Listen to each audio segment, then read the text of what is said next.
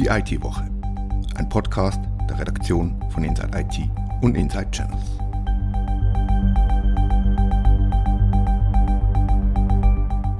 Willkommen zur neuen Ausgabe von Die IT-Woche.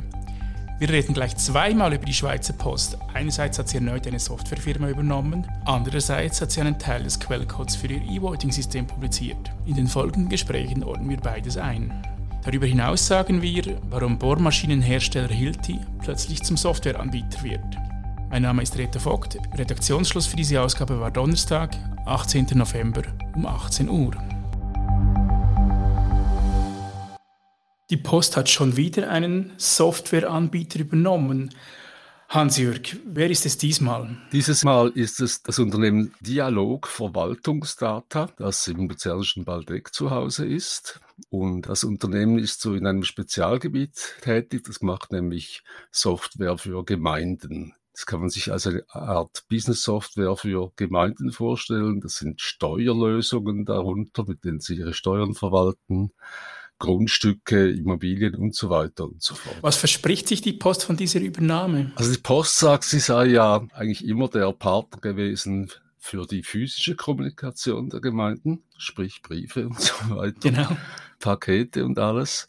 Und weil sie ja glauben, dass die Zukunft der Kommunikation eben auch im Digitalen liegt, wo die Post natürlich zweifellos recht hat, da möchte sie, sagt sie, den Gemeinden ein komplettes Angebot machen können, auch auf der digitalen Seite und denen dabei bei ihrer eigenen Digitalisierung helfen. Jetzt ist es ja nicht die erste Übernahme eines Softwareanbieters. Clara wurde auch von der Post übernommen, das hat ziemlich Knatsch gegeben in der Branche. Genau. Clara ist ein Hersteller von Business Software für kleinere Unternehmen bis vielleicht kleine mittelgroße Unternehmen. Und das Problem mit diesem Markt, der ist zwar viel größer als der Gemeindesoftwaremarkt, aber auf beiden Märkten sind halt Privatunternehmen unterwegs. Alles kleinere bis mittelgroße Schweizer Unternehmen. Und die Märkte sind nicht leer, die die Post jetzt eindringen will. Dementsprechend hat sich jetzt zum Beispiel Abacos-Chef Claudio Hintermann beschwert bei der Aufsichtsbehörde. Ja, genau. Bei der Postcom, die direkte Aufsicht der Post. Und bei der Wettbewerbskommission, der WECO, will er wahrscheinlich auch noch eine Beschwerde einreichen. Hat sich die Politik schon geäußert? Was hält die Politik von den Übernahmen der Post, die sich da breit macht in einem Gebiet, das sie ursprünglich gar nicht besetzt hatte? Ja, Politiker sehen diese Sache offensichtlich auch kritisch. Ende September hat der Ständerat zwei Motionen gut geheißen, die eigentlich fordern, dass da Regeln entworfen werden für solche Übernahmen und dass die Post ihre Marktmacht nicht missbrauchen darf. Das hat sicher eine gewisse Realität, weil eben die genannten einheimischen Unternehmen, die auf diesen Märkten tätig sind, die sind alle kleiner bis viel kleiner als die Post.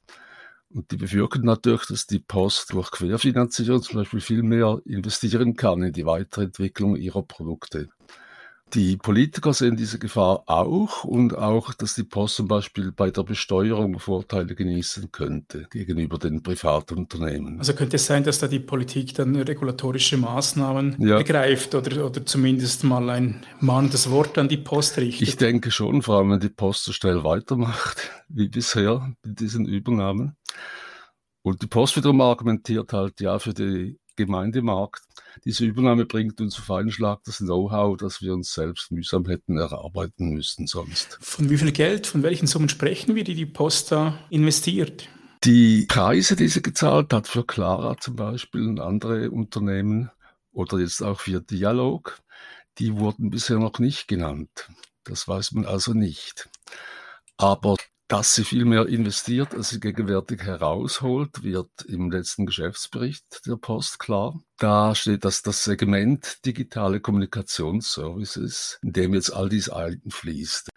Die Business-Software-Geschichten, ein File-Hoster, der übernommen wurde, Inca-Mail, sichere E-Mail-Dienst, andere Sachen, dass er insgesamt 14 Millionen Franken Umsatz gemacht hat in drei Monaten und dass die Post aber mit diesem Bereich 40 Millionen Franken Verlust erlitten hat in den gleichen drei Monaten. Und der Finanzchef hat halt gesagt, ja, das ist ja klar. Da müssen wir zuerst hineinstecken, bevor sich das dann irgendwann einmal auch lohnt. Bestens. Jetzt ist das ja nicht das einzige Projekt der Post, sondern ist auch noch im E-Voting aktiv und darüber sprechen wir gleich als nächstes mit Kollegin Katharina. Das ist eine gute Idee. Vielen Dank.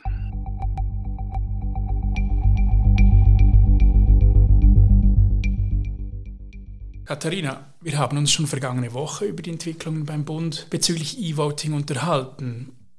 Die Verordnung elektronische Stimmabgabe wurde überarbeitet und die Vernehmlassung abgeschlossen. Aber das ist nicht alles. Die Software kommt von der Post und die ist vor zwei Jahren gnadenlos abgeschickt. Ja, genau. Die Post hatte ein E-Voting-System war damals nicht der einzige Anbieter. Man erinnert sich vielleicht noch an das Genfer System auch, das bei einigen Kantonen im Einsatz war. Aber die Post war in den vergangenen Jahren sehr fleißig und hat, nachdem es 2019, wie du sagtest, vor zwei Jahren Probleme gegeben hat, weiter am, am E-Voting-System gearbeitet. Was hat sie konkret gemacht? Ja, wir, wir kennen die Geschichte noch eben. 2019 wurde der Quellcode offengelegt. Es gab einen Intrusion-Test, der schwerwiegende Lücken zeigte. Seither hat die Post das System weiterentwickelt, dazu auch den äh, Code vollständig vom spanischen Anbieter übernommen. Wir haben uns auf Skytel geeinigt, die Firma Skytel, Skytel. Es kann alles sein. genau. Wir nennen sie Skytel, genau. Genau, und jetzt seit Anfang 21 hat die Post begonnen, eben diesen überarbeiteten Code, das System offenzulegen, beziehungsweise einzelne Komponenten zur Verfügung zu stellen der Community. Ähm, dazu kommt ein Bug Bounty Programm, das seit September läuft und so will man eben Input von Experten und von der IT Security Community, die das neue System auf Herz und Nieren prüft. Und jetzt, warum reden wir schon wieder über E-Voting? Diese Woche nun hat die Post einen weiteren Meilenstein gemeldet, und zwar die Entwicklung einer Software für die vollständige Verifizierbarkeit eines E-Urnengangs. Das klingt ja alles sehr, sehr vorbildlich, was die Post aktuell macht. Können wir das schon beurteilen oder sagen, ob das System, das neue, besser ist als das alte? Ja, ich bin leider kein Kryptografe, keine IT-Security-Expertin, aber ja, es scheint auf jeden Fall so. Mehrere hundert Personen haben sich an diesem Community-Programm und dem Bug Bounty-Programm der Post beteiligt, darunter auch einige Spezialisten. Die Post hat intensiv auch mit Vertretern aus der Wissenschaft zusammengearbeitet. Der letzte Stand, den ich jetzt auf die Schnelle online gefunden habe, waren etwas über 100 Meldungen, die eingegangen sind. Drei Befunde davon hatten einen hohen Schweregrad und die Korrekturen sind laut der Post bereits umgesetzt. Also die Post lobt sich selbst, ist das richtig? Das darf man so sagen. Ich weiß nicht, ob es an anderer Stelle auch noch Lob gibt, bevor hier, bevor hier böse E-Mails kommen. Was man aber sagen kann, diese vollständige Verifizierbarkeit erlaubt es den kantonalen Wahlbehörden, die ja verantwortlich sind für die Durchführung von Abstimmungen, den gesamten elektronischen Urnengang zu überprüfen. So sollen etwa unterschlagene oder veränderte Stimmen nachgewiesen werden können. Beim alten System gab es nur die individuelle Verifizierbarkeit, also die Möglichkeit eines einzelnen Wählers zu überprüfen, ob seine eigene Stimme richtig angekommen ist. Die vollständige Verifizierbarkeit ist auch eine Voraussetzung vom Bund. Das wird angestrebt. Künftig sollen nur Systeme eingesetzt werden, die das auch anbieten können um eben Fehler und Manipulationsversuche zu erkennen. Die Post spricht selbst von Pionierarbeit, die sie geleistet haben will, aber ist das tatsächlich so? Der Bau des Gotthardtunnels im 19. Jahrhundert war Pionierarbeit. Findest du nicht, dass die Post ein bisschen dick aufträgt? Ah, ich kann es nicht beurteilen. Ich habe auf die Schnelle keinen internationalen Vergleich gefunden. Was sicher ist, es ist das einzige System für die Schweiz oder das erste, das diese vollständige Verifizierbarkeit anbietet. Ob man jetzt Pionierarbeit sagen darf oder will, sei dahingestellt. Einverstanden, das, diese, diese Beurteilung ist den, den Experten und Expertinnen überlassen. Ja, Urteil ganz allgemein zum Thema E-Voting hatten wir ja letzte Woche schon mit der Rückmeldung aus den Kantonen zu den neuen Verordnungen oder Vorschlägen des Bundes. Reto, du hast dir diese Woche auch den Input der Parteien dazu angeschaut, richtig? Das ist richtig, genau. Und äh, Kritik kommt vor allem von linker und, und rechter Seite. SP und Grüne finden den Weg des Bundes ungenügend. Und die SVP findet E-Voting per se mal blöd. Das kann man so absolut eigentlich formulieren. Und die Linksparteien fordern Nachbesserungen. Sie kritisieren beispielsweise, dass keine messbaren Ziele gesetzt worden sind für den Test. Und die Grünen im Speziellen stören sich daran, dass die Post mit dem derzeit einzigen verbliebenen System kommerzielle Interessen verfolge und die Weiterentwicklung der Schweizer Demokratie dürfe nicht von kommerziellen Interessen getrieben sein, haben sie geschrieben in ihrer Stellungnahme. Ich denke, das kann man so mal stehen lassen und was man noch sagen kann, ergänzen dazu, dass die Mitteparteien, namentlich die FDP und die Mitte, finden den gegangenen Weg in Ordnung und unterstützen den Bund dabei, so, so weiterzufahren und SP und Grüne fordern Nachbesserungen, wie gesagt. Und wohin das führt, werden wir vermutlich im Frühling erfahren. Oder wie, wie geht es weiter? Katharina, hast du einen Fahrplan vor dem geistigen Auge, wie es weitergeht nach dieser Vernehmlassungsphase? Leider nein. Wir sind ja bei der Post und nicht bei der SBB, also gibt es auch keinen Fahrplan.